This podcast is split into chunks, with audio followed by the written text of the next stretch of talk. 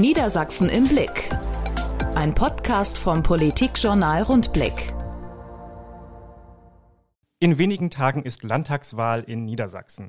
Am 9. Oktober wird entschieden, wie das Parlament in den kommenden fünf Jahren zusammengesetzt ist. Und dann geht es auch um die Frage, wer das Land regieren wird. Hier sind die Politik-Nerds vom Politikjournal Rundblick mit einer neuen Folge von Niedersachsen im Blick, unserem kleinen Redaktionspodcast. Mein Name ist Niklas Kleinwichter und bei mir sind Ordwillen Struck, Christian Wilhelm Link und Klaus Wallbaum. Klaus, der Wahlkampf erreicht dieser Tage ja seinen, seinen Höhepunkt, bedeutet aber auch, am Sonntag ist dann ziemlich schlagartig Schluss. Äh, freust du dich auf das Ende dieser Phase, dass wir dann endlich durch sind mit Wahlkampf? Klare Antwort nein. Ich freue mich nicht, ich ärgere mich, weil ich den Wahlkampf liebe und ich liebe die Plakate, ich liebe die Aufgeregtheit der Politiker, ich liebe es, dass die Politiker uns so intensiv betrachten und gucken, was wir so schreiben und tun und sagen, weil sie nämlich genau wissen, all das, was die Medien berichten, ist vielleicht auch bedeutsam für den Wahlausgang.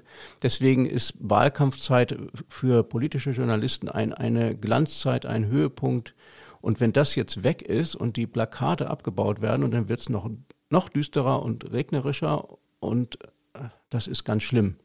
Bin ich ganz traurig, wenn das so kommt. Ich bin ja auch ein großer Fan des Wahlkampfes, auch aus ganz persönlichen Gründen. Ich finde es so schön, dass dann auch der ganze Freundes- und Bekanntenkreis plötzlich über Politik redet, weil sie ja nur in dieser Phase mal so richtig politisiert mhm. werden. Wir sind das das ganze Jahr über, aber ähm, viele andere ja eben nicht. Und plötzlich fragen die dann so, ja, wer steht denn da zur Wahl und was passiert denn da und wofür stehen die eigentlich und was, was soll ich eigentlich wählen? Und äh, dann kann man darüber reden. Und das geht los so mit den ersten Plakaten, wenn die ersten merken, dass da was startet.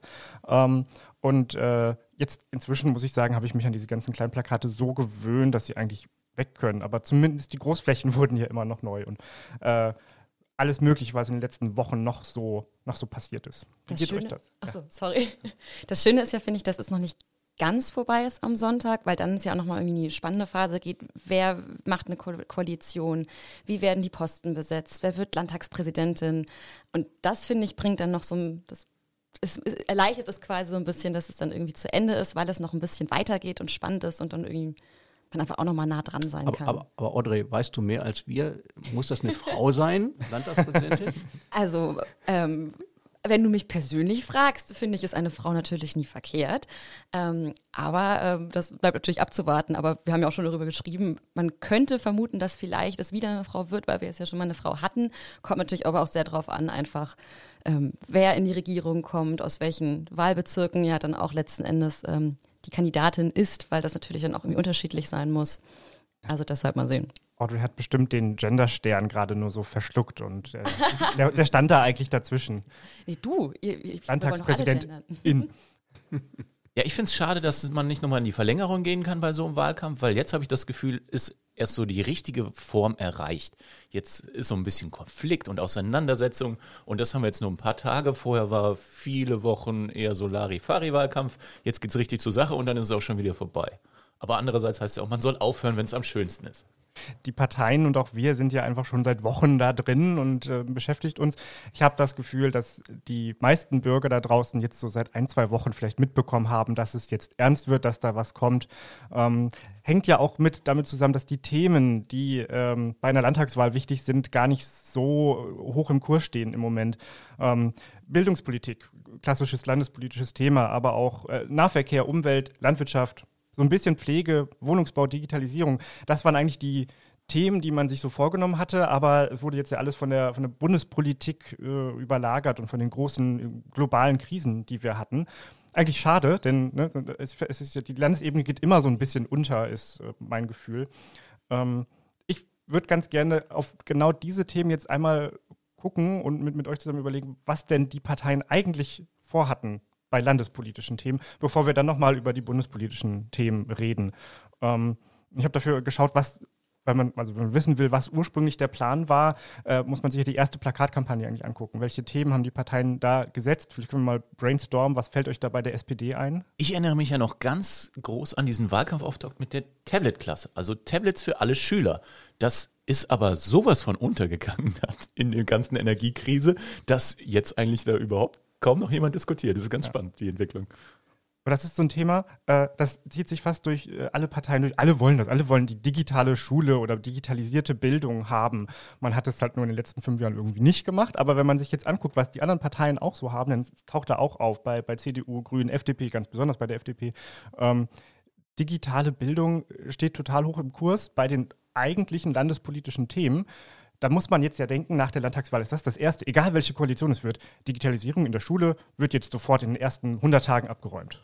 Ja, aber jetzt gibt es ein großes Aber. Ne? Die, die, Kritik an den Tablets war ja auch, dass äh, man das auf diese Geräte verkürzt. Das lässt sich ja auch ganz einfach regeln. Man nimmt ein bisschen Geld in die Hand, äh, gibt das aus und beschafft jedem so ein Tablet. Aber das reicht ja eben nicht. Und das wurde ja auch vertieft. Und deswegen hat die SPD ja auch viel Gegenwind bekommen im Laufe des Wahlkampfs, weil nämlich zum einen zwar die Kinder mit den Tablets umgehen können, aber vielleicht die Daten ähm, nicht äh, richtig aufgeladen werden können, weil die Schule nicht richtig vernetzt ist oder auch die Lehrer nicht äh, in der Lage sind, äh, wenn irgendein Problem technisch auftaucht, das zu lösen und andere Leute in der Schule auch nicht. Das heißt, dieses Grundproblem, dass die Digitalisierung äh, in den Schulen noch nicht so weit fortgeschritten ist, dass man jetzt anfangen könnte, das wurde ja dann auch im Nachklapp zu diesem Versprechen deutlich.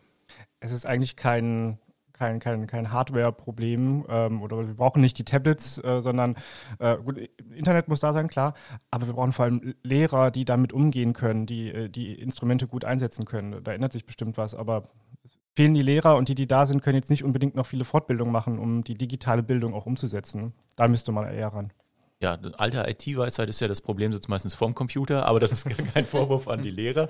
Schließlich sind die nicht ausgebildet worden, um IT-Experten zu sein. Äh, das muss einfach eigentlich so einfach und vom Backup so gut supported werden, dass die Lehrer das ähm, problemlos hinkriegen, nebenbei. Ich meine, die sind ja auch angestellt, um zu unterrichten und nicht nebenbei noch eine ähm, Serverfarm zu betreiben im Schulkeller. Auffällig bei den Themen fand ich, ich weiß nicht, wie es da euch ging, dass die CDU schon auch, finde ich, einen Fokus generell auf das Thema Bildung gelegt hat. Gerade dieses Großplakat mit dem Unterrichtsversorgung ist bei mir zumindest total hängen geblieben und auch beim TV-Duell ging es ja dann auch ziemlich um Bildung und da hat ja auch Altosmann echt einiges zugesagt, auch so ein bisschen Parallelen gezogen so zu seinen Kindern. Ähm, ich habe fast das Gefühl, dass die CDU auch so ein bisschen den Eindruck zumindest vielleicht irgendwie vermittelt, dass in den letzten fünf Jahren da nichts, also einfach zu wenig passiert ist beim Thema Bildung und sie jetzt sagen, hey, wir wollen das nochmal ganz anders, ganz neu besetzen. Wie geht das da euch? Ich glaube, das hat bei der CDU noch zwei andere Gründe. Den, den einen haben Sie ganz offen verraten. Der Auftakt der Wahlplakatkampagne war ja zu Beginn des neuen Schuljahres. Und da haben viele Wähler an Schule gedacht, weil die Kinder da eben jetzt neu hingekommen sind. Und deswegen hatten sie da einmal das Thema digitale Bildung, aber auch äh, Unterrichtsversorgung so, so groß. Äh, aber es nimmt schon sehr viel Platz ein, auf jeden Fall. Ja, aber äh, das Problem der CDU ist ja, die ist ja mitverantwortlich. Zwar hat sie nicht das Kultusministerium geleitet, das war die SPD und das ist auch eindeutig die Verantwortung von Herrn Tonne und der SPD, was da passiert ist oder nicht passiert ist, unterlassen wurde.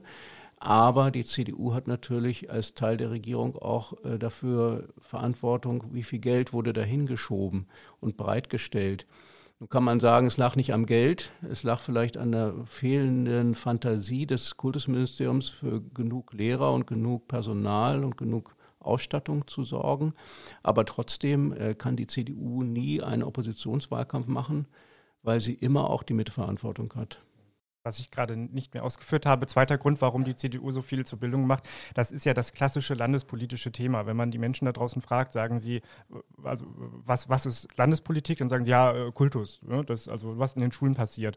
Das kriegt man noch so hin, das ist nämlich so, so eindeutig Länderangelegenheit und deswegen ist es, glaube ich, auch ähm, ganz klug oder, oder daher kommt es, dass so viele Parteien die Bildung zu einem ihrer Wahlkampfthemen gemacht haben, weil die Menschen das bei der Landtagswahl erwarten, dass irgendwie über Bildung gesprochen werden muss. Wobei wir ja da schon angesprochen hatten, also eigentlich wollen alle dasselbe, Digitalisierung der Schulen. Das ist ja auch bei den anderen Bereichen so. Alle wollen den Ausbau der erneuerbaren Energien, alle wollen das äh, Nachfolgemodell für das 9-Euro-Ticket. Da geht es ja nur noch um Nuancen. Deswegen ist es super schwierig in diesem Wahlkampf gewesen, unter den Parteien sich voneinander abzuheben. Aber schauen wir dann doch nochmal wieder auf die Plakate und das, was Sie wirklich schwerpunktmäßig hervorgehoben haben. Also natürlich sind es immer die gleichen Themen. Wenn man sich Programme anguckt, findet man wahrscheinlich immer zu denselben Themen irgendwelche Aussagen, die sich in Nuancen unterscheiden. Aber wenn es dann so um, um Highlights geht, ähm, fällt mir zum Beispiel auf, dass die CDU das Thema Clankriminalität noch mit aufgenommen hat als ein, ein wichtiges, also das Thema innere Sicherheit. Das finde ich bei den anderen gar nicht. Ähm, digitale Bildung und Unterrichtsversorgung waren noch zwei Themen, dann haben sie noch Steuerentlastung und irgendwann kam noch dieses Kinder in den Mittelpunkt stellen, wo man auch da sagen könnte, das ist vielleicht auch wieder so ein bisschen Bildungsthema, vielleicht. Ähm, aber kommen wir doch nochmal zum Thema äh, innere Sicherheit. Warum spielt das eurer Meinung nach sonst keine Rolle, nur bei der CDU? Äh, Sicherheit ist anders besetzt im Moment. Das ist, glaube ich, das Argument. Wenn die Leute, also die Leute fühlen sich unsicher. Das äh, ist so. Früher, früher haben die sich unsicher gefühlt, weil sie sich bedroht gefühlt haben durch Kriminalität und ähnliches. Das ist ja jetzt nicht weniger geworden, aber die Bedrohung der eigenen Sicherheit geht stärker noch vom, vom weltpolitischen Geschehen aus, von den Russen, ne, die, von denen man nicht weiß, äh, was die alles noch machen, um uns zu stören und zu ärgern. Und wir sind ja mitten im Krieg, es redet keiner drüber, es ist aber so. Und deswegen ist dieses Sicherheitsgefühl, glaube ich, sehr groß und sehr dominant, aber es bezieht sich eben, es, es hat einen anderen Bezugspunkt gefunden, nämlich in Russland und in der Energiekrise. Weil ich das Thema Clankriminalität in Niedersachsen gar nicht so für irrelevant halte. Also Verbrechen geht ja allgemein eher zurück, Clankriminalität dagegen nicht, die steigt eher an. Aber so richtig gezündet hat das Thema einfach nicht. Vielleicht, weil es auch einfach nicht groß genug gefahren wurde. Also in Hannover habe ich die Plakate dazu auch gelegentlich gesehen. In Celle jetzt wiederum, wo ich wohne, ähm, war davon überhaupt nichts zu sehen. Ich glaube, es kommt auch einfach auf die Orte an. Ne? Gerade jetzt in Hannover waren es ja relativ viele Gewaltfälle jetzt. Muss ja nicht immer zwingend Clankriminalität gewesen sein, aber generell ist das Thema, würde ich sagen, hier schon etwas präsenter. Aber ich kann mir vorstellen, dass in einigen anderen kleineren Orten das einfach nicht so eine große Rolle spielt, weil da einfach aber, aber gerade Celle, ne? gerade in Celle gab es. Äh, Celle ist ja ich, kein kleiner Ort, der zählt, finde nee, ich. Nee, aber weil, weil Christian sagt, da hing kein Plakat, aber da gab es, glaube ich, auch Fälle. Eine gab es einen Fall, der ganz äh, dramatisch war. Ich meine auch in Celle. Das heißt, es äh, war dann wahrscheinlich Versäumnis der Zeller CDU. Ne? Wir haben in Celle einen starken äh, Namens- und Kandidaten-Gesichterwahlkampf geführt. Ähm, ansonsten eher weniger. Clankriminalität gibt es natürlich auch in Celle, aber da ist es auch einfach nicht so ein drängendes Thema, weil es nicht so das Sicherheitsbedürfnis der Bürger beeinflusst. Da werden selten Leute auf offener Straße abgestochen und wenn dann nicht äh, durch Kriminelle. Also äh, kriminell sind die natürlich schon, aber keine Berufskriminellen. Äh, ja, ähm, mit Messern abgestochen wird man eher in Hannover, aber das ist nochmal ein, anderer, ein anderes Thema und da geht es auch nicht äh, um, um Clankriminalität. Die, ich meine, die, die größten Gegner dieses ähm, Clan-Kriminalitäts-Wahlkampfthemas der CDU waren die Grünen. Die äh, lehnen ja erstmal diesen Begriff weitgehend ab, sagen, oder das ist eine komplett falsche äh, Definition, das schürt nur Ängste, das steckt eigentlich dahinter. Ähm, und ein Gag, der jetzt irgendwie immer wieder kam, war, dass die CDU ja, wenn sie gegen Clans ist, ja eigentlich gegen ihren früheren äh, Ministerpräsidenten David McAllister ist. Die Assoziation mit schottischen Clans soll da dann anklingen. Es wurde bei mehreren ähm, äh, Wahlkampfreden äh, so, so kolportiert und äh, im Internet kursiert dieser Gag auch nach wie vor. Kommen wir denn dann einmal zu den Grünen. Die haben viele, viele Themenplakate, finde ich. Ähm, nicht mit so ganz konkreten Aussagen. Wir haben ja über die Plakate schon gesprochen. Ich finde die eigentlich gut. Sie, sie treffen einen emotional, aber picken wir mal die Themen raus. Also es geht um Schutz des Waldes. Es geht um Antirassismus, würde ich jetzt mal sagen. Dieses Plakat mit einer Heimat für alle, außer für Nazis. Mm, es geht auch um die Schule, allerdings nicht um Digitalisierung in der Schule. Also so verstehe ich es zumindest, sondern ähm, äh, auch um den Geschichtsunterricht, um ein Geschichtsbewusstsein, Kolonialismus. Das schwingt bei mir da alles irgendwie mit, wenn ich dieses Plakat sehe. Es Geht um die Landwirtschaft, keine Massentierhaltung. Übrigens auch spannend, äh, bei SPD und CDU habe ich nichts zur Landwirtschaft gesehen. Ähm, Fände ich aber eigentlich ein wichtiges Thema in diesem Land. Dann geht es bei den Grünen noch um den äh, Nahverkehr, der, der ausgebaut werden soll. Fällt euch da noch was ein? Bye bye CO2. Bye bye CO2. Fällt mir jetzt noch spontan ein. Also generell natürlich dann auch noch so ein bisschen mehr aufs, aufs Klima bezogen irgendwie. Aber ansonsten finde ich, hast du das schon sehr, sehr gut irgendwie zusammengefasst. Die Grünen haben einfach, finde ich, sehr, sehr viele präsente kleinere Plakate gehabt, wo aber eben dann die Themen gut präsentiert wurden. Und dementsprechend, finde ich, sind die einem einfach automatisch ziemlich gut irgendwie im, im Gedächtnis geblieben. Ja, die haben eigentlich auch alles besetzt, was so Thema war, außer das Innere, was wir schon angesprochen hatten, und vielleicht noch die Pflege, die auch ein CDU-Plakat war, also ein Großplakat mit Bernd Altusmann und Stefan Weil hat da auch ein Plakat zu gehabt. Das tauchte jetzt nicht bei den Grünen aus. Aber sonst äh, querbeet eine gute Auswahl, finde ich.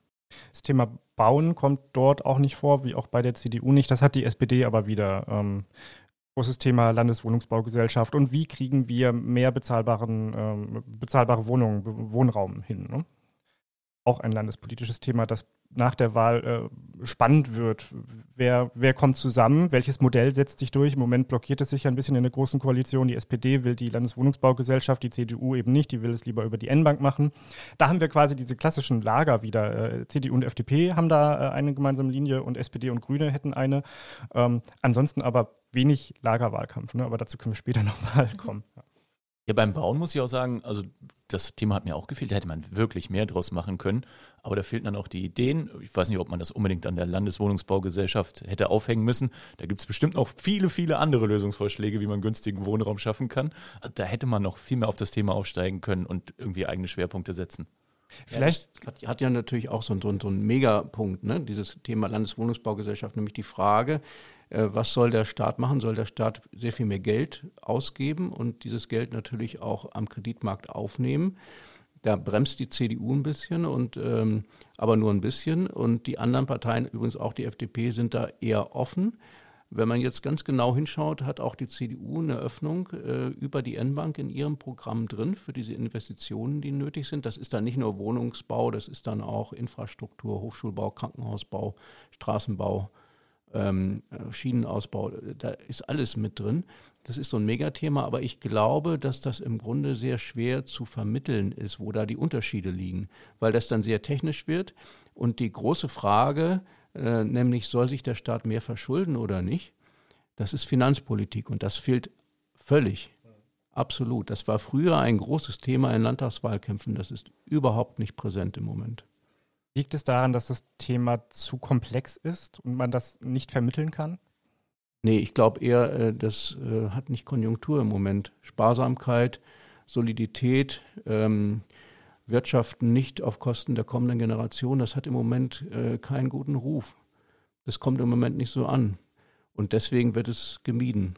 Weil so viele Brände auch irgendwie zu löschen sind. Ne? Also ich glaube, das ist vielleicht auch ein Punkt jetzt mit Energiekrise, so dass einfach jetzt gerade mehr der Fokus auf darauf liegt, bestimmte Probleme einfach zu lösen und da jetzt nicht so sehr auf das Geld geachtet wird quasi.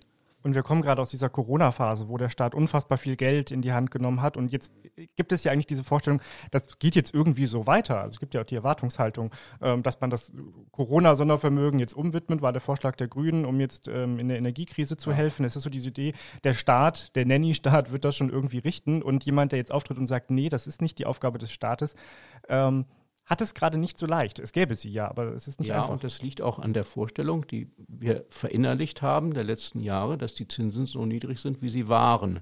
Waren, sie sind es nicht mehr.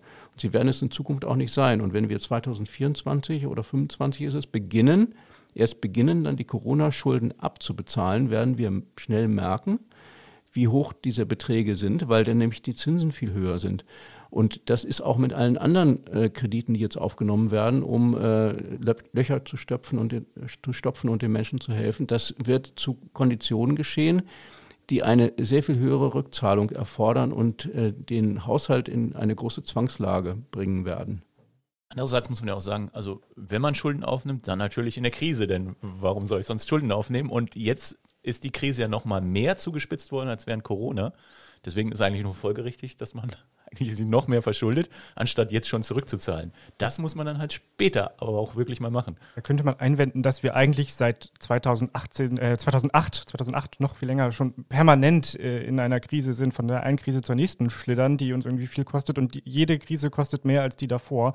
Äh, irgendwann geht es ja nicht weiter, oder? Und dann kommt ja noch das Thema Rente dazu. Also es gibt ja dann auch, also auch in der Zukunft müssen wir uns ja darauf einstellen, dass einfach dann die nachfolgenden Generationen, sei es meine oder die darunter, ähm, sowohl jetzt die ganzen Schulden ja bezahlen müssen, als auch für die Rente aufkommen müssen, weil das ja auch irgendwie jetzt gerade immer mehr Leute in Rente gehen, immer weniger nachgeboren werden. Das heißt, wir brauchen da eigentlich auch dringend ähm, Leute aus anderen Ländern, die wir aber vernünftig auch integrieren müssen. Da geht es dann ja auch darum, deren Abschlüsse irgendwie vernünftig anzuerkennen und so. Also ich glaube, dass dass das jetzt gerade irgendwie so ein, so ein Scheidepunkt ist und wir müssen eigentlich jetzt dringend gucken, wie wir jetzt in den nächsten Jahrzehnten quasi das finanziell hinbekommen. Also Rente ist ein guter, guter ich, also, Stichpunkt. Also, ja. äh, Pensionäre, ne? also die Lehrer, äh, die Beamten werden dann pensioniert und äh, bekommen ja aus dem Landeshaushalt ihre Rente, ihre Pension. Und äh, wenn wir nicht langsam anfangen, und wir haben bisher nicht angefangen, weil die SPD vor allem blockiert hat, die CDU wollte das, aber es ist in der Großen Koalition nur sehr zögerlich überhaupt thematisiert worden, wenn wir nicht langsam anfangen, äh, auch Personal abzubauen und Stellen zu verringern, dann äh, platzt das irgendwann und ist das nicht mehr bezahlbar, weil natürlich auch die Pensionen steigen, die Pensionsausgaben und mit allen anderen Ausgaben. Deswegen würde ich ja Christian zustimmen, in der Krise muss man, muss man investieren, muss man Geld ausgeben. Das stimmt, aber da muss man gleichzeitig den Landeshaushalt so fit machen, dass an anderen Stellen gespart wird und äh, der äh, Landeshaushalt schlanker wird. Aber genau das ist bisher nicht passiert der Personalabbau wird jetzt ja sowieso äh, peu à peu kommen, weil einfach immer mehr in, in Rente und Pension gehen. Äh, da schließt sich nur der Fachkräftemangel an. Also man kann die Stellen ja gar nicht mehr neu besetzen. Ich glaube ja, dass viele Politiker einfach darauf schielen und sagen, das Problem mit dem zu vielen Personal wird sich von selbst lösen. Das wird dann sein ganz eigenes Problem werden. Aber wir gehen das mal nicht an, denn es ist ja total unattraktiv, äh, Leute aus dem Job zu, zu kegeln. Gut, das stimmt, aber da ist ein großer äh, gedanklicher Fehler drin ähm, wenn man das nicht steuert und nicht guckt, wie verteilt man das Personal, was weniger da ist, äh, sinnvoll, dann wird es an bestimmten Stellen große Lücken geben und an anderen Stellen Überkapazitäten. Und das ähm, ist Aufgabe der Landespolitik, da frühzeitig darauf zu achten, dass das nicht passiert und gegenzusteuern. Ja, da bin ich auch mal wirklich gespannt auf die Zeit nach der Wahl. Ähm, ganz viele Lehrer sollen kommen, alle versprechen zusätzliche Lehrerstellen. Wir brauchen aber auch ganz viele Experten in den Bauverwaltungen. Da müssen auch noch ganz viele kommen. Und dann natürlich in den Behörden, die äh, den Ausbau von erneuerbaren Energien und Infrastruktur vorantreiben. Also eigentlich äh, habe ich nur gehört, dass noch mehr Stellen geschaffen werden sollen, wo jetzt die Verwaltung verschlankt wird. Äh, da bin ich sehr gespannt Aber drauf. Eigentlich hat Klaus ja recht. Eigentlich müssen ja Stellen wegfallen, weil bestimmte Prozesse gibt es ja gar nicht mehr. Durch die Digitalisierung gibt es ja bestimmte dürfte es eigentlich bestimmte Stellen nicht mehr geben. Äh, wir haben ja, erinnern uns ja vielleicht daran, irgendwie bei, während Corona war es ja zum Beispiel so, dass dann rauskam, dass viele Lehrer ja gar keine richtige Mailadresse hatten oder nicht darauf zugreifen konnten. Sowas geht halt nicht. Wir können es uns halt jetzt nicht leisten, in Zeiten der Digitalisierung dann nicht auch dann wirklich das maximal auszunutzen, bestimmte Prozesse da, da dahingehend dann einfach zu verschlanken und dadurch eben ja Personal einzusparen. Also eigentlich muss man alle ganzen, also alle Jobs nochmal auf den Prüfstand stellen und gucken, okay, was davon wird überhaupt jetzt noch praktiziert? Vielleicht spielt da sogar dann Zeiterfassung eine Rolle, dass man mal kurz auch mal sehen kann, wer macht jetzt eigentlich was jetzt in seiner Zeit und dann da, dahingehend dann irgendwie verschlankt. Da möchte ich mal einwenden. Zeiterfassung, oder? Nee, nee, genau diese Überprüfung der Verwaltung, was kann man machen, steht im Koalitionsvertrag. Haben die aber nicht gemacht. Haben die einfach nicht gemacht. Reden auch nicht drüber, dass sie es nicht gemacht haben, aber sie haben es nicht gemacht. Und ob die nächste Koalition das in ihren Vertrag überhaupt reinschreibt, da bin ich auch mal gespannt. Aber warum glaubst du, haben sie es nicht gemacht? Äh, der Ministerpräsident wollte es nicht. So ist es kommuniziert worden. Und die CDU hat dann nicht mit Nachdruck dafür gestritten, es doch zu tun. Sie hätten den Konflikt eingehen müssen und austragen müssen. Sie haben es nicht gemacht. Ist aber auch von niemandem der Finger in die Wunde gelegt worden, muss man sagen. Wäre Vom eigentlich Politikjournal Rundblick schon. Ja, ja, aber nicht im Wahlkampf jetzt. Also wäre ja ein klassisches FDP-Thema ja gewesen.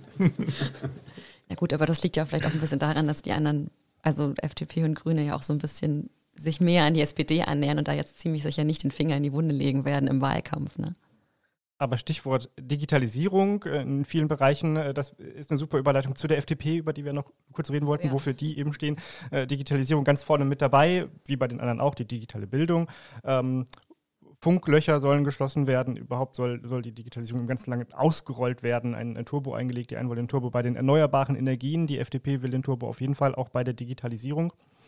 Erneuerbare Energien haben die, hat die FDP auch mit äh, in ihrer Agenda geschrieben. Allerdings inzwischen ja auch ergänzt um die Atomkraft, die weiter betrieben werden sollte. Das ist, ein, das ist ja so ein Wahlkampfthema, das erst aufploppte, ähm, als wir schon mittendrin waren. Das ähm, hat man vielleicht so vielleicht, ja, kommen sehen, aber so richtig haben die Parteien sich dann erst dazu geäußert, ähm, als der Wahlkampf schon längst lief. Da gab es dann nochmal so Störer, die auf die Plakate geklebt wurden, aber eigene Plakate dazu hatte niemand im Sinn. Ja, Atomkraft kam wirklich spät ins Rennen, obwohl wir ja in Niedersachsen auch ein Atomkraftwerk haben, aber das äh, ist auch irgendwie überhaupt kein Thema mehr gewesen. Das wurde so äh, still und heimlich rausgeschoben. Im Gegensatz zu den anderen Süddeutschen wurde auch ganz vernünftig begründet im Prinzip. Aber äh, die, die, letzten Restzweifel der FDP, dass wir eigentlich alles ans Netz bringen sollten, was wir haben, ähm, das wurde dann einfach von den anderen Parteien auch so ein bisschen totgeschwiegen. Ja, ich glaube auch Atomkraft, äh, das ist ein großes Problem mit verknüpft. Ähm, ich glaube, in der Sache hat die FDP völlig recht und die CDU sieht es in Niedersachsen ja ähnlich. Wir müssen alles mobilisieren, was noch möglich ist. Und warum sollen wir dann nicht die Atomkraftwerke länger laufen lassen? Auch das im Emsland.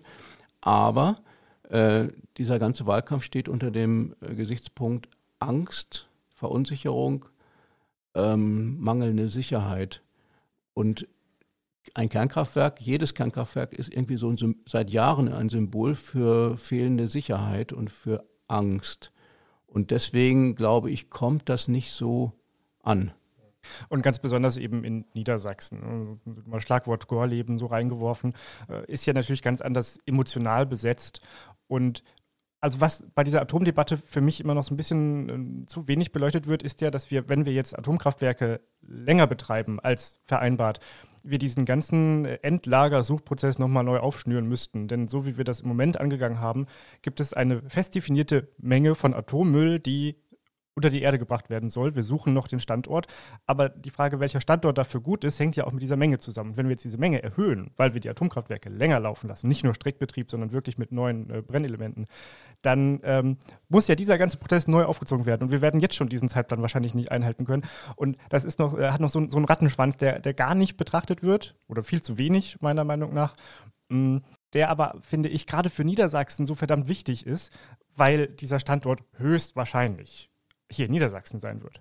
Aber das spielt jetzt noch keine Rolle, sondern erst in zehn Jahren und im Wahlkampf spielte es eigentlich überhaupt keine Rolle, dass wir hier irgendwo einen Atomkraftendlager, Atommüllendlager kriegen werden. Wobei man ja, also sorry, wobei man ja die Brennelemente zum Teil ja eigentlich auch noch länger benutzen könnte. Ne? Also ich habe, äh, ich meine, es ist ja so, dass die Brennelemente ja gar nicht genutzt werden, bis sie quasi 0% Wirkung haben, weil das ja nicht wirtschaftlich quasi ist, sondern dass sie, wenn sie halt irgendwie, weiß ich nicht, ich, ich kann jetzt mit den Zahlen nicht arbeiten, weil ich das nicht genau weiß, ähm, aber halt, wenn sie vielleicht nur die Hälfte oder ein bisschen mehr als die Hälfte haben, dass dann es klüger war, sie auszutauschen, weil ich sonst eben nicht mehr genug Energie rausbekomme. Das heißt, wir haben ja eigentlich noch Brennelemente, die wir theoretisch ja noch weiter verwenden könnten ähm, und bräuchten ja gar keine neuen. Man könnte die einfach erstmal noch weiterlaufen lassen, dann gibt es, bekommt das, ähm, gibt das Kraftwerk vielleicht nur noch irgendwie, weiß ich nicht, 30, 40 Prozent weniger Leistung, aber es ist ja immer noch Leistung, die da rauskommt.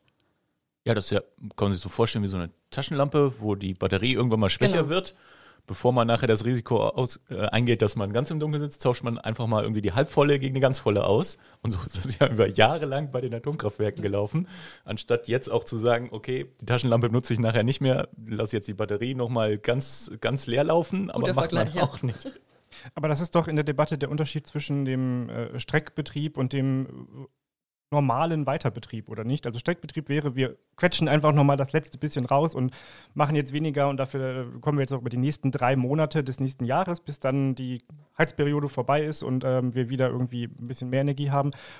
Der Weiterbetrieb, den ja, der ja auch im Raum steht, würde ja verlangen, dass man eigentlich schon vor drei Monaten mal neue Brennelemente bestellt hätte und ge geordert hätte, damit man die jetzt hat. Und die wiederum muss man dann ja auch, ne, das ist ja unser Grundsatz, was wir hier nutzen, kommt bei uns auch unter die Erde, wird bei uns entgelagert, müsste dann wieder in, in das Endlagerdepot rein. Ja, eigentlich hätte man sogar schon viel früher bestellen müssen. Es gab ja im März mal so eine Prüfung vom Bundesumweltministerium und Bundeswirtschaftsministerium, beides grüne Ministerien. Die kamen weniger verwunderlich zu dem Schluss, nee, äh, Atomkraftwerk äh, bringen gar nichts ähm, und sind viel zu gefährlich. Und daraufhin hat man das dann gelassen. Da hätte man auch handeln können. Danach ist es eigentlich auch zu spät geworden. Und deswegen hat sich eigentlich ja auch schon das Thema so ein bisschen erledigt. War März, also nach dem Beginn des Krieges, ne? Genau. Hm. Also das wusste man schon. Hätte man damals vielleicht auch noch ein bisschen anders mit einbeziehen können. Der Stresstest kam erst später gab ja zwei Stresstests. Ja. Ne? Also man hat dann, dann nochmal äh, geschaut und das Ende des zweiten Stresstests ist dann eben, dass wir die in Süddeutschland weiter betreiben, aber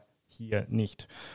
Kommen wir nochmal äh, zu den nächsten Parteien, die, die anderen, die ganz kleinen Parteien, die es ja auch noch gibt, was die thematisch so wollen, wollten. Ähm, bei der AfD würde ich ja sagen, Kernelement ihrer ähm, Kampagne ist erstmal, dass sie gegen die anderen sind und dass alles, was die anderen machen, nicht gut ist. Äh, und dass AfD okay ist. Ja. Eindeutig aber auch ähm, Energieversorgung mit Atomkraft. Ähm, nicht nur, nicht nur Streckbetrieb, sondern eindeutig Weiterbetrieb. Ähm, sie wollen keine CO2-Steuer mehr und eigentlich wollen sie auch keine EU mehr. Also statt Bye-bye CO2 sagen die eigentlich nach wie vor Bye-bye EU.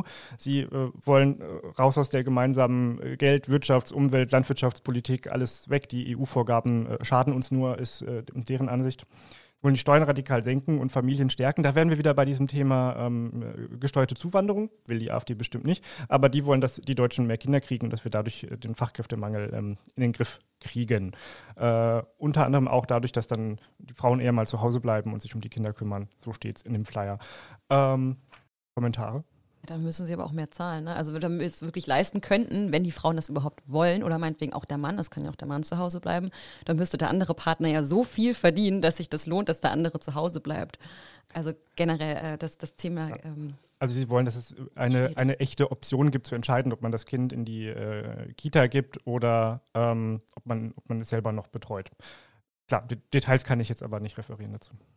Ja, ich glaube, die AfD ist äh, unabhängig von dem, was sie auf ihre Plakate schreibt, eine Protestpartei und zielt darauf, äh, Stimmen von Leuten zu bekommen, die gegen die aktuelle Politik, vor allem der Bundesregierung, protestieren wollen. Ähm, das kann gelingen, dass die Leute dann AfD wählen, weil der Spitzenkandidat ähm, recht bürgerlich erscheint. Ein Arzt aus Gifhorn, der ein vernünftiges Auftreten hat zuspitzen kann, aber eben auch irgendwo ganz äh, annehmbar wirkt und auch in Interviews nicht ausrastet, sondern, sondern äh, durchaus kluge Sachen sagt. Das heißt, dieses Konzept der AfD, ich sammle die Proteststimmen ein. Und wenn die Leute genau hingucken, sehen sie, der ist ja ganz vertretbar, der da oben steht oder vorne steht auf der Liste. Das könnte aufgehen. In Umfragen hat ja die AfD ja auch schon ein bisschen wieder zugelegt, meine ich. Irgendwie um drei Prozent, glaube ich, war das jetzt die äh, kürzlich veröffentlichte ähm, Umfrage von der Bild. Also das kann tatsächlich funktionieren, aber ich glaube, es liegt dann gar nicht unbedingt wieder an den Inhalten, sondern eben, wie du gesagt hast, Klaus, Protestpartei, ja. dass man einfach die dann wählt. Die AfD gewinnt nicht, weil die AfD gute Vorschläge genau. macht, sondern weil sie gegen die anderen ist. Ähm, zu dem Herrn Marziszewski, den du ja meintest, den, den, Spitzenkandidaten, da haben wir neulich schon mal drüber diskutiert, nach dem TV-Triell, das vergangene Woche stattgefunden hat, das Triell der, der kleineren Parteien. Äh, du fandest ihn ganz gut, Klaus. Ich habe mich ja furchtbar geärgert über ihn, weil er die ganze Zeit, also als er dann als er richtig in Fahrt war, immer, immer dazwischen geredet hat, alles kommentiert hat, was die anderen gesagt haben. Äh, ich fand das äh, ziemlich nervig und gar nicht bürgerlich und, und also finde ich nicht in Ordnung in, in, in diesem Format. Ähm, ich fand sehr schön, wie Julia Willi Hamburg dann äh, gegen Ende einmal sagte, mäßigen Sie sich doch mal. ja, ja, er genau, war eher, mäßigen Sie sich. Er war sehr wutbürgerlich eigentlich unterwegs. Also ihm hatte noch so ein Deutschlandhut gefehlt. Also äh, fand ihn zu krawallig. Und äh, er hat eigentlich nur verdeutlicht, dass ähm, Birkner und Hamburg im Gegensatz zu ihm relativ, also sehr gesittet und sehr staatsmännisch äh, wirkten. Okay, jetzt muss ich das verteidigen, warum ich den so gut fand. Ja. Relativ, ja, relativ gut, relativ zu anderen AfD-Leuten. Das bezieht sich auf die schriftlichen Interviews in Zeitungen, die auch teilweise erschienen sind und wo der äh, eben äh, ja, ganz normal wirkte. Möglicherweise war er in dieser einen Sendung sehr krawallig, obwohl auf der anderen Seite, ich finde es ja gar nicht so schlecht wenn in solchen Diskussionen die Leute sich auch mal gegenseitig unterbrechen. Äh, das gehört zum Wahlkampf auch ein bisschen mit dazu. Natürlich nicht wie damals, da war ja streckenweise so, dass alle gleichzeitig geredet mhm. haben. Das darf dann nicht sein, sondern man muss schon noch hören können, was sie sagen. Aber das, das Lebhafte an Diskussionen finde ich schon auch manchmal ganz gut. Jetzt sind wir schon mittendrin, so im nächsten Themenblock. In meinem Plan überspringen wir gerade einen Punkt. Das TV-Triell, das TV-Duell vergangene Woche, wir haben das hier in der Redaktion zusammen geguckt oder virtuell zugeschaltet. ähm, erzähl doch mal, wie, wie habt ihr das empfunden, so, so insgesamt? Ja, da muss ich jetzt Klaus tatsächlich recht geben. Ähm, das Triell war dadurch auch relativ spannend, dadurch, dass die Kandidaten sich auch ins Wort fallen konnten. Ähm, abgesehen davon, dass ich den AfD-Kandidaten ein bisschen zu krawallig fand, fand ich, das hat dem auch eine gewisse Würze gegeben. Das hat mir beim Duell dann total gefehlt. Also war an sich ein ganz nettes Format, aber ich habe eigentlich darauf gehofft, dass ich auch mal äh, Bernd Aldusmann und Stefan Weil miteinander streiten sehe bei so einem Duell. Das ist ja gar nicht passiert. Audrey, du hast ja speziell auf äh, Gestik, Mimik, Körpersprache geachtet und dann für den Rundblick äh, drüber geschrieben. Wie, wie hast du die beiden ähm, Spitzenkandidaten von CDU und SPD da wahrgenommen? Ich fand beide extrem ähnlich tatsächlich, sowohl jetzt in der Kleidung als auch im Auftreten. Beide sehr staatsmännisch. Beide haben eben probiert, sehr ruhig zu reden. Ähm, waren am Anfang beide, fand ich, sehr wenig emotional. Also emotional wurde ich da, fand ich, gar nicht angesprochen. Später fand ich persönlich, dass Altusmann eher so eine Entwicklung wirklich in einem ganzen Duell ähm, gemacht hat. Der wurde dann emotionaler, hat irgendwie über seine Familie auch gesprochen, hat, hat generell auch dann mehr zu den ganzen äh, Zuschauern geredet. Es gab ja im Duell relativ viele Zuschauerfragen, die dann ja immer eingeblendet, also gesagt wurden. Dann gab es davor immer noch so ein kleines Video quasi, die, ähm, die den Fragenden in so einem Kontext irgendwie gezeigt hat, sei es jetzt irgendwie ein Bäcker oder eine Landwirtin. Und ähm, dann durften die halt eine Frage stellen und da fand ich Altusmann am Anfang das noch nicht so gut gemacht, aber am Ende dann deutlich klarer zu den Personen einfach geredet. Ansonsten fand ich, haben die sich beide einfach sehr wenig genommen und wie Christian schon gesagt hat, so einen Angriff gab es da ja eigentlich nicht. Inhaltlich gab es ja so ganz kurz eins, so, so eine kleine Reiberei mit der Ministerpräsidentenkonferenz irgendwie, wo da ja dann ähm, Altusmann meinte, dass es ja abgesagt wurde und weil, weil er ja sagte, nee, das, das findet statt, das wüsste er. Äh, aber das, das war auch das Einzige, wo man so ein bisschen schmunzeln musste, fand ich. Aber sonst war es eigentlich so wie, so wie erwartet und wenig spannend. Ich hatte eigentlich viel mehr Attacke erwartet, ja. aber okay. Äh, ja, die gab es nicht, genau. meiner Meinung nach, weil das Format es nicht zugelassen hat. Ähm, das war beim Triell anders, richtig? Da äh, waren ja die drei äh, Kandidaten mit den beiden Moderatoren alleine.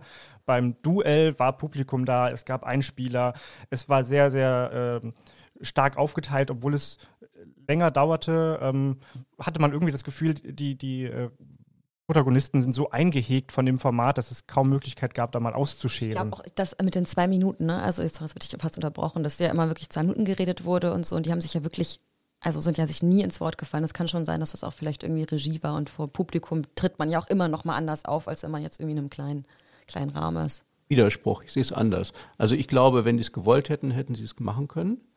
Und ich finde nicht, dass das Format äh, das verhindert hat, sondern verhindert wurde es dadurch, dass die beiden ähm, das nicht wollten. Sie wollten beide Ministerpräsident sein. Der eine ist es und der andere will es werden. Und Ministerpräsident heißt, du bist ausgleichend, zuvorkommend, freundlich im Umgang und attackierst nicht zu stark. Das ist gerade für Altersmann ja besonders schwer, weil er ja angreifen muss. Weil er muss ja den Amtsinhaber äh, im Grunde wegschieben.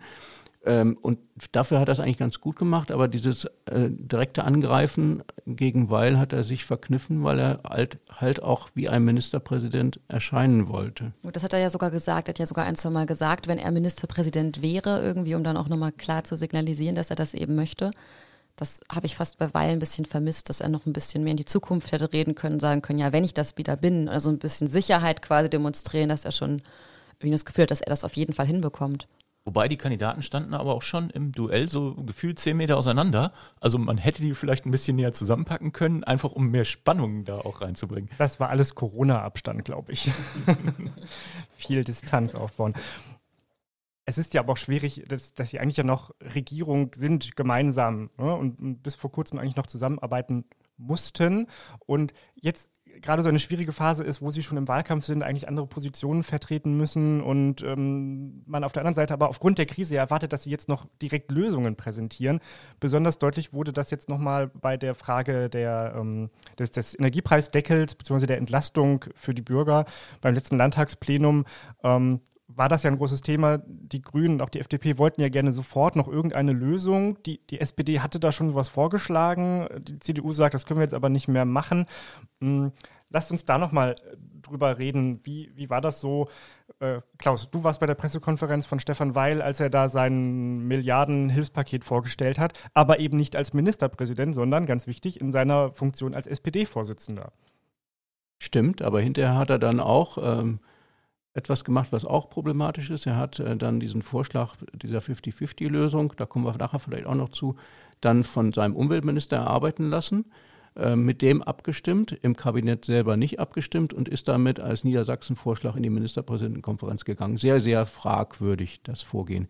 Ja, zu, zu der Sache würde ich sagen, spricht viel, also ist ja die Frage, muss das Land mitfinanzieren? Grundsätzlich erstmal ja, das muss geschehen. Aber kann das Land jetzt einen Nachtragshaushalt, hätte das Land jetzt in den letzten zwei, drei Wochen einen Nachtragshaushalt aufstellen können und den beschließen lassen können in einer Sondersitzung des Landtags äh, und dann Geld bereitstellen können? Rein faktisch ja, aber das schlagende Argument dagegen ist, glaube ich, äh, überzeugend, nämlich solange der Bund nicht klar sagt, was genau gibt er für welche Zwecke aus, kann das Land auch nicht in seinen Haushalt schreiben, was äh, finanziere ich gegen, sondern der erste Schritt muss vom Bund geschehen. Der erste Schritt ist zwar verkündet, aber noch nicht umgesetzt. Das ist nicht im Detail klar, was genau die machen. Die haben jetzt zwar die 200 Milliarden erwähnt, eine stolze Summe, aber wie dieses Geld genau eingeteilt wird, steht noch nicht fest. Deswegen konnte das Land tatsächlich, tatsächlich praktisch noch nicht einen Nachtragshaushalt aufstellen. Das, das überzeugt mich an der Stelle schon. Ist ja die Frage, wer, ist dann exekutiert? Ne? Und wenn wir in so einer Übergangsphase sind. Äh ja, gut, ich meine, die, bis eine neue Regierung gebildet ist, wird es eine wird die amtierende Regierung weiter bestehen und könnte natürlich, wenn nächste Woche klar ist, was genau steht da drin, könnte der Finanzminister, der amtierende Hilbers, anfangen, einen Nachtragshaushalt vorbereiten zu lassen, der dann vom neuen Landtag beraten wird und verändert und dann beschlossen. Das ginge. Kommen wir nochmal zu dem 50-50-Modell, das du gerade schon angesprochen hast, Klaus. Das war ja in der Tat ein ja, etwas kurioser Vorgang. Es war der Tag nach dem TV-Duell. Eigentlich dachten alle, so, jetzt reden wir mal einen Tag lang über das Duell und wie es so war. Und dann kam um 9.30 Uhr die Einladung, ähm, Olaf Lies, Umwelt- und Energieminister, wird in der Landespressekonferenz jetzt ein Modell für den äh, Gaspreisdeckel, Energiepreisdeckel vorstellen. Und alle waren so ein bisschen überrascht. Wie kommt denn das jetzt? Und ähm, ja, dann war er da und hat da sein Modell vorgestellt.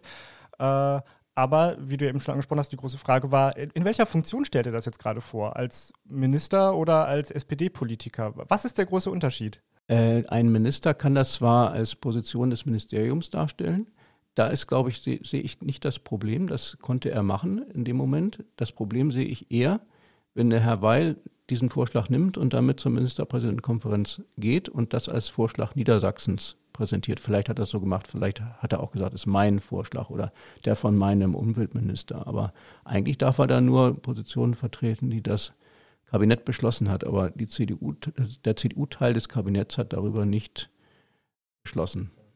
Und das hat man ja am Vortag sehr deutlich gehört, denn das war auch Thema beim, beim TV-Duell. Und da ist sehr deutlich geworden, dass es keine abgestimmte Position dieser Landesregierung gibt. Und am nächsten Tag tat man so, als gäbe es sie so halbwegs.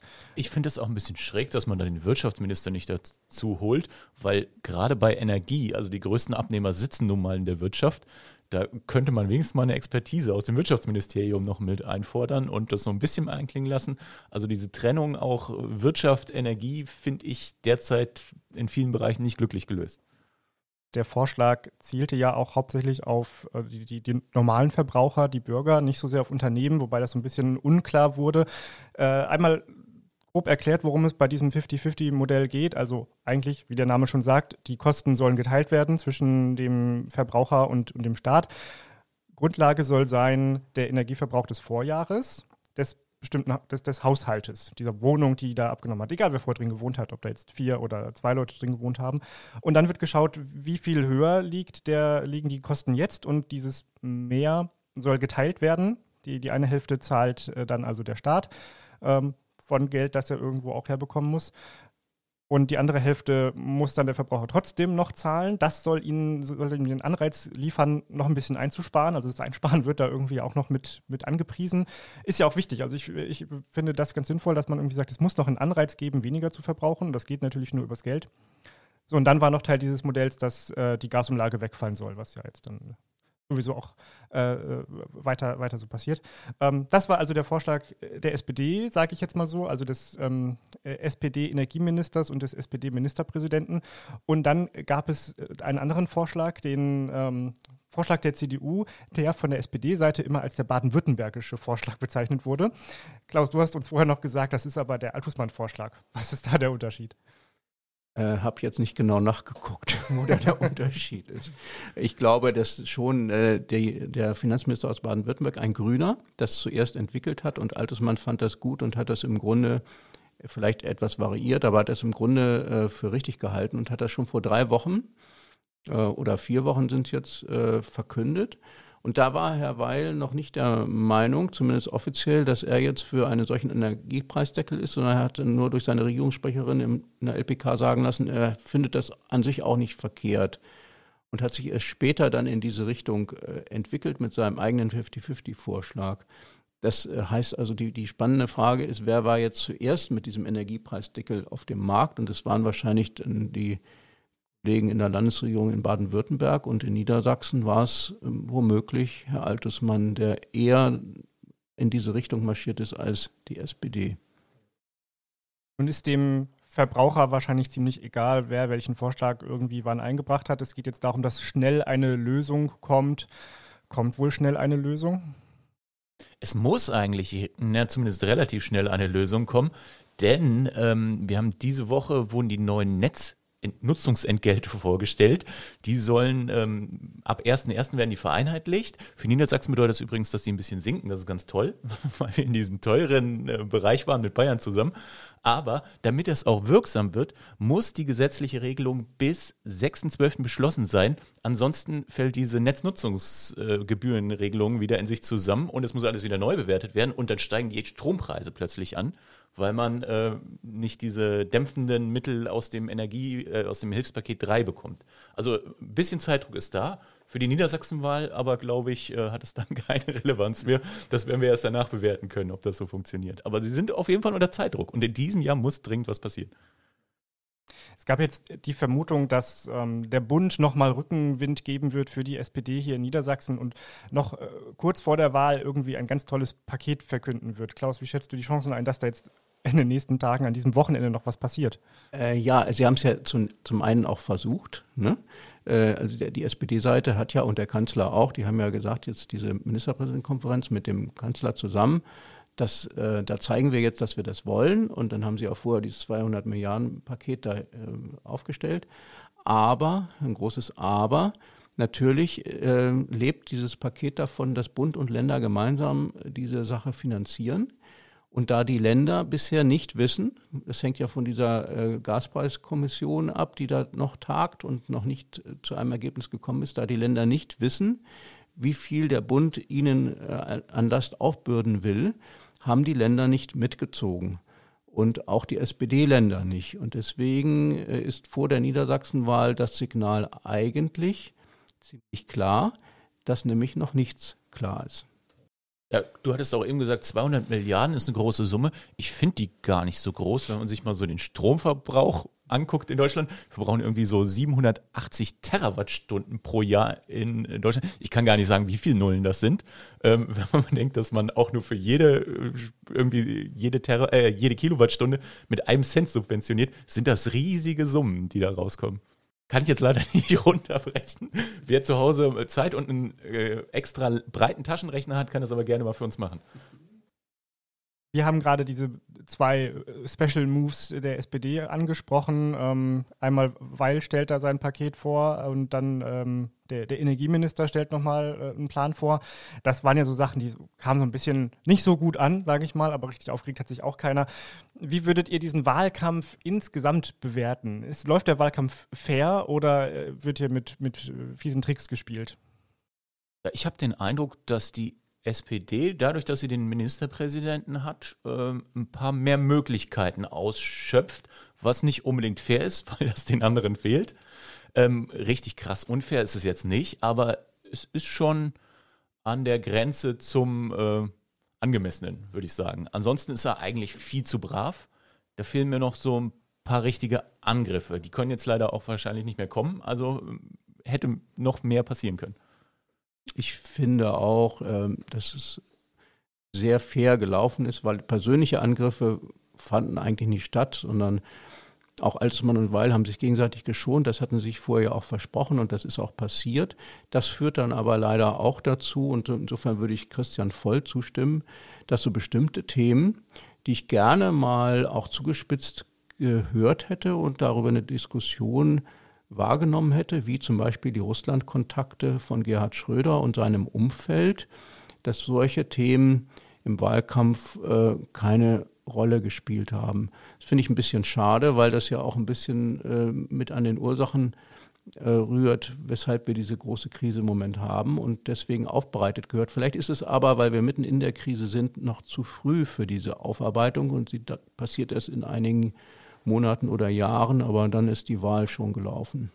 Ich würde auch sagen, dass es tatsächlich ziemlich fair war. Also das Einzige, was mir aufgefallen ist, aber das würde ich auch nicht als unfair bezeichnen, ist zum Beispiel jetzt Christian Mayer, dass der schon sehr klar irgendwie gesagt hat, dass er irgendwie einen GroKo nicht so cool findet, äh, logischerweise nicht so gut findet und äh, aber auch sehr, sehr gerne eben eher mit der SPD äh, koalieren möchte und nicht mit der CDU. Also dass generell die Parteien zum Teil untereinander schon so ein bisschen klar gemacht haben, mit welcher Partei sie gerne zusammenarbeiten wollen würden und mit wem halt auch nicht. Und in dem Zusammenhang natürlich dann auch so ein bisschen gegen die andere geschossen haben, jetzt gerade in der letzten Plenarsitzung. Das müsst ihr natürlich besser wissen, weil ihr vor Ort wart.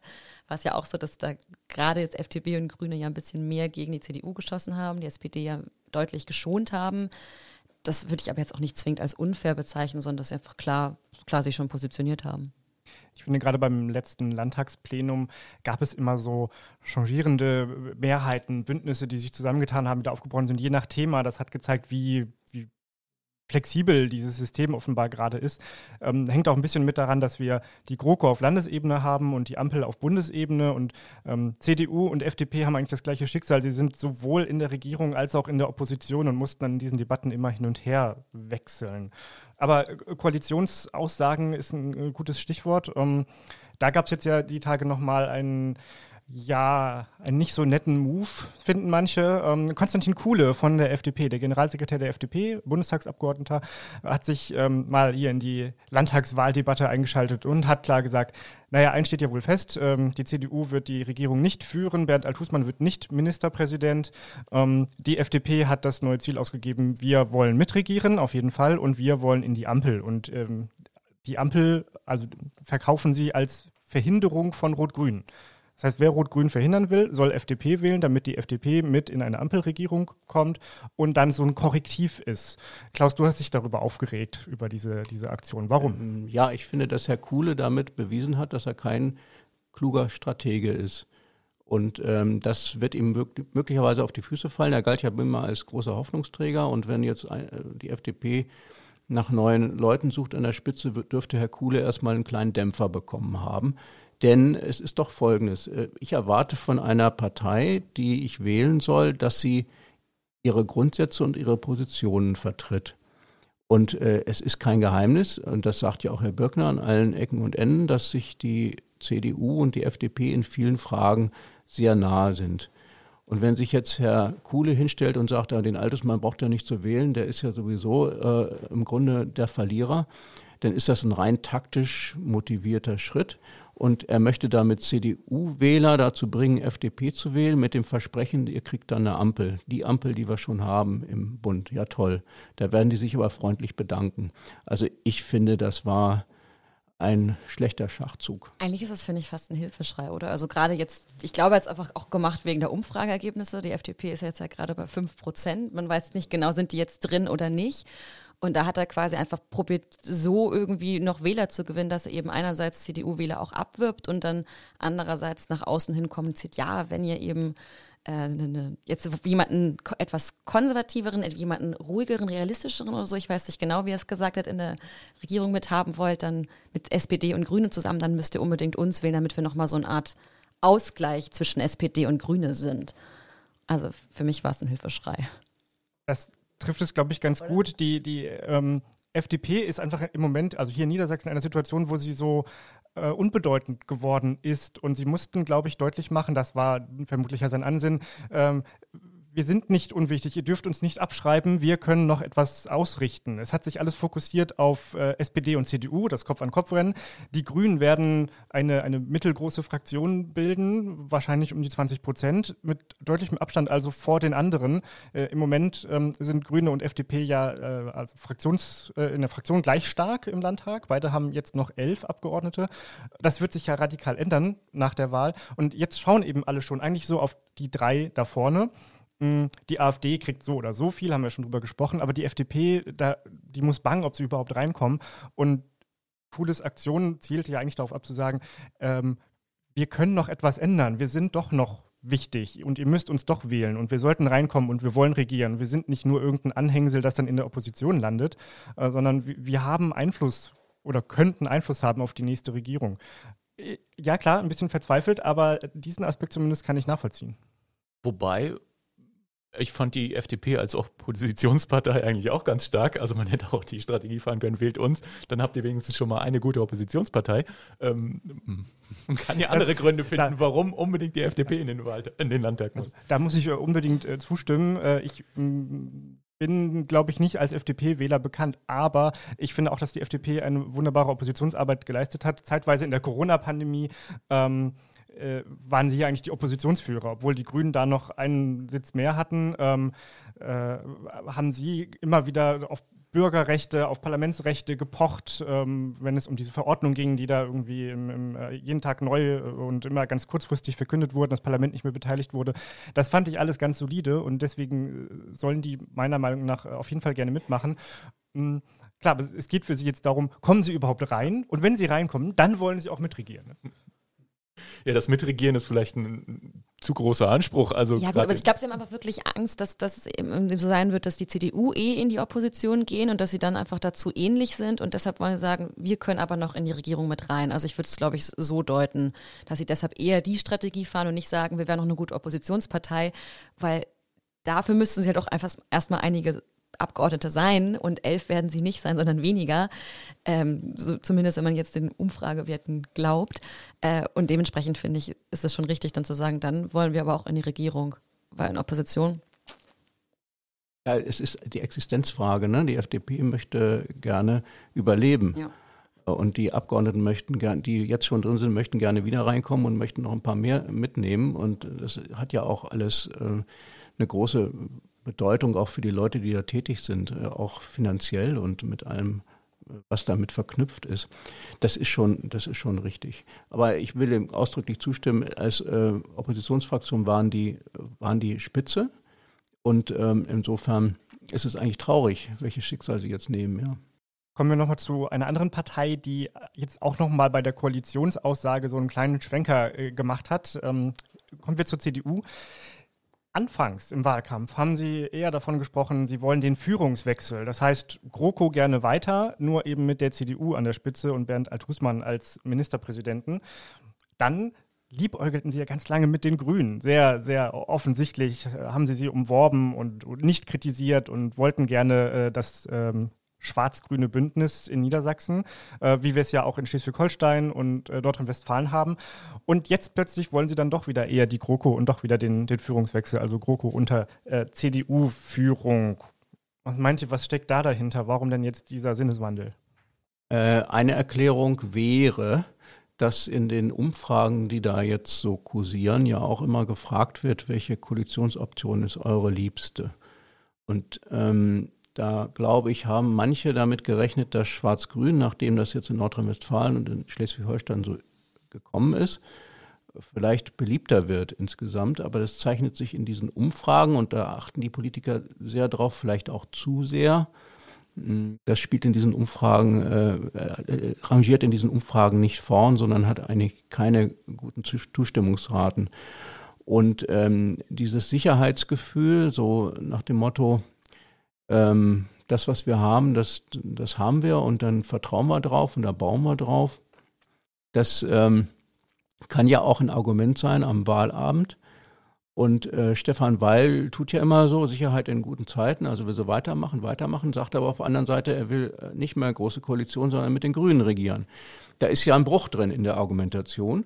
Und äh, wenn die CDU jetzt sagt, große Koalition können wir gern weitermachen, natürlich sagen sie unter Führung von uns, aber das ist ja nur der zweite Satz. Der erste Satz können, ist, können wir weitermachen. Dann präsentiert die CDU ja da auch so ein Modell, äh, Sicherheit, das Bewährte fortsetzen, so schlecht war es ja gar nicht.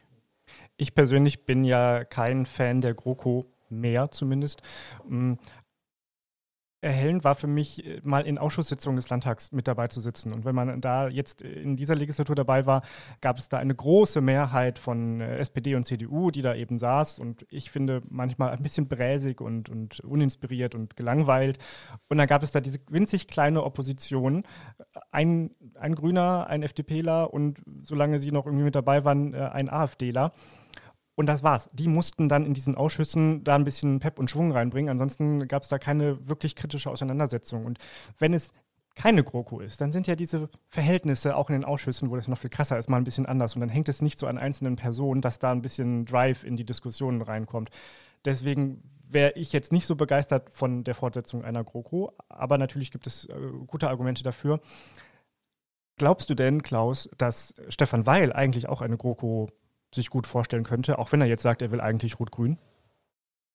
Nein. Äh, die Erklärung ist, dass in seiner Vorstellung Rot-Grün bedeutet starke SPD, kleine Grüne. Und mit denen werde ich schon fertig. Äh, denn GroKo hat ihn geärgert, weil im Grunde es ja zwei gleich starke Parteien sind, fast gleich stark. Und er musste das moderieren, aber er konnte in vielen Fällen sich nicht so durchsetzen, wie er es meinte äh, können, äh, zu, zu, können in der Zeit vorher, als es Rot-Grün gab. So, das ist aber möglicherweise, nach dem, was wir jetzt an Umfragen so sehen, eine falsche Vorstellung. Denn wenn die Grünen wirklich gestärkt herausgehen sollten und äh, deutlich näher an die SPD heranrücken in ihrem Ergebnis, dann äh, wird das mit Rot-Grün, der Neuauflage, auch nicht so einfach, wie es damals war. Und vielleicht, also ich glaube, Herr Weil träumt noch von diesen alten rot-grünen Zeiten. Aber wie einfach war das denn damals bei Rot-Grün? Du warst da ja dabei, wir alle noch nicht. Es war ja nur eine. Wir waren aber schon geboren. Wir ne? waren schon geboren, ja, gerade so. Ähm, es war ja eine, eine Einstimmenmehrheit für Rot-Grün damals, die am Ende ja auch zerbrochen ist. Deswegen ja die vorgezogenen Neuwahlen. War das denn wirklich einfacher, dieses äh, rot-grüne Bündnis? Denn da kam es ja auf jeden Abgeordneten an. Man musste jeden mitnehmen. Bei der GroKo hat man diese übergroße Mehrheit und kann immer sagen, na ja, dann haben wir da vielleicht noch mal zwei, drei Abweichler oder keine Ahnung, die nicht so wichtig sind.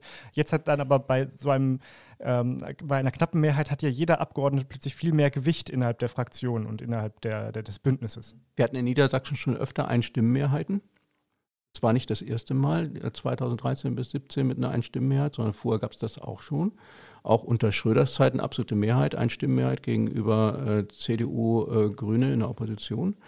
Äh, Einstimmenmehrheiten disziplinieren die Abgeordneten stärker und sind deshalb oft stabiler als größere Mehrheiten, äh, wo dieses äh, Moment, äh, dass alle sicher sein müssen, sie müssen dann aber auch da sein und müssen mitstimmen, nicht mehr vorhanden ist. Das, das dazu, ob es wirklich einfacher war, ähm, ja, war es. Aber sie haben auch äh, natürlich nichts Großes und nichts Unpopuläres beschlossen, sondern sie haben ihr rot-grünes äh, Wohlfühlprogramm durchgezogen und auch in Politik umgesetzt, äh, mit dem Ergebnis, dass wichtige Reformen, die man eigentlich hätte machen müssen, eigentlich gar nicht angepackt worden waren. Das war Rot-Grün in der ersten Wahlperiode. Ein Blick zurück, bevor wir demnächst nach vorne schauen. Ähm, wir sind am Ende unseres Podcasts angekommen, so allmählich. Wenn ich auf die Uhr gucke, sollten wir das. Einen Punkt haben wir ausgelassen, der traditionell zum Podcast äh, Niedersachsen im Blick gehört, nämlich der Gegenstand des Monats. Da hatten wir schon die verschiedensten Dinge, kann man in den alten Folgen nochmal nachhören, will ich jetzt nicht alles wieder daherbieten. Dieses Mal war mir nicht ganz klar, was der Gegenstand sein könnte. Dann fiel mir beim Schreiben etwas ein, was man nehmen könnte. Und dann kam Klaus und hat hier noch was anderes mitgebracht. Und dachte ich, jetzt Nehmen wir mal das. Klaus, was ist dein Gegenstand des Monats? Mein Gegenstand des Monats ist eine Kopie aus äh, dem Internetauftritt des Landesamtes für Statistik Niedersachsen, nämlich die Karte der 87 Landtagswahlkreise mit der Einteilung. Und die habe ich mir äh, ausgedruckt in ein, äh, eine Klarsichthülle getan und vergleiche das dann bei Zeiten immer mit election.de und wahlrecht.de mit den aktuellen Umfragen, um zu gucken, welcher Wahlkreis gerade von schwarz in rot kippt. Da gibt es gerade eine Menge, die von schwarz in rot kippen. Das hängt mit der letzten aktuellen Umfrage von vom ZDF zusammen, die fünf Prozentpunkte Abstand sieht. Wenn nur zwei Prozentpunkte Abstand zwischen CDU und SPD, immer zwischen diesen beiden, wird, äh, wird es spannend. Wenn nur zwei Prozentpunkte Abstand sind, ist äh, die äh, Karte farbiger und wenn sie, ähm, wenn der Abstand größer ist, ist eine Partei dominanter. Da kann man immer jeden Tag abgleichen und vergleichen und das macht die Spannung im Wahlkampf so schön aus. Ich bin ja sehr überrascht von diesem Mitbringsel, weil ich dachte bisher immer und war fest davon überzeugt, dass Klaus diese Karte auswendig kann und gar keine physische Hilfe mehr braucht. Wenn es dann am Wahlabend hektisch wird, ist es vielleicht ganz gut, wenn man da nochmal äh, spicken kann und nochmal nachgucken kann, wie die Karte wirklich aussieht. Wir machen uns jetzt bereit für den Wahlsonntag, treffen die letzten Vorbereitungen, werden dann ganz fleißig für den Rundblick berichten auf all unseren Kanälen äh, bei Social Media und äh, im Landtagswahl-Newsletter und natürlich auch im Politikjournal Rundblick, das man äh, abonnieren kann. Ähm, in einem Probeabo zwei Wochen kostenlos und danach kostet es dann was, damit ähm, wir auch bezahlt werden können. Das war die letzte Folge von Niedersachsen im Blick vor der Landtagswahl. In einem Monat ungefähr geht es weiter und dann schauen wir mal, was daraus geworden ist. Jetzt wünschen wir allen viel Spaß beim Wählen. Machen Sie es gut. Niedersachsen im Blick. Mehr Infos unter rundblick-niedersachsen.de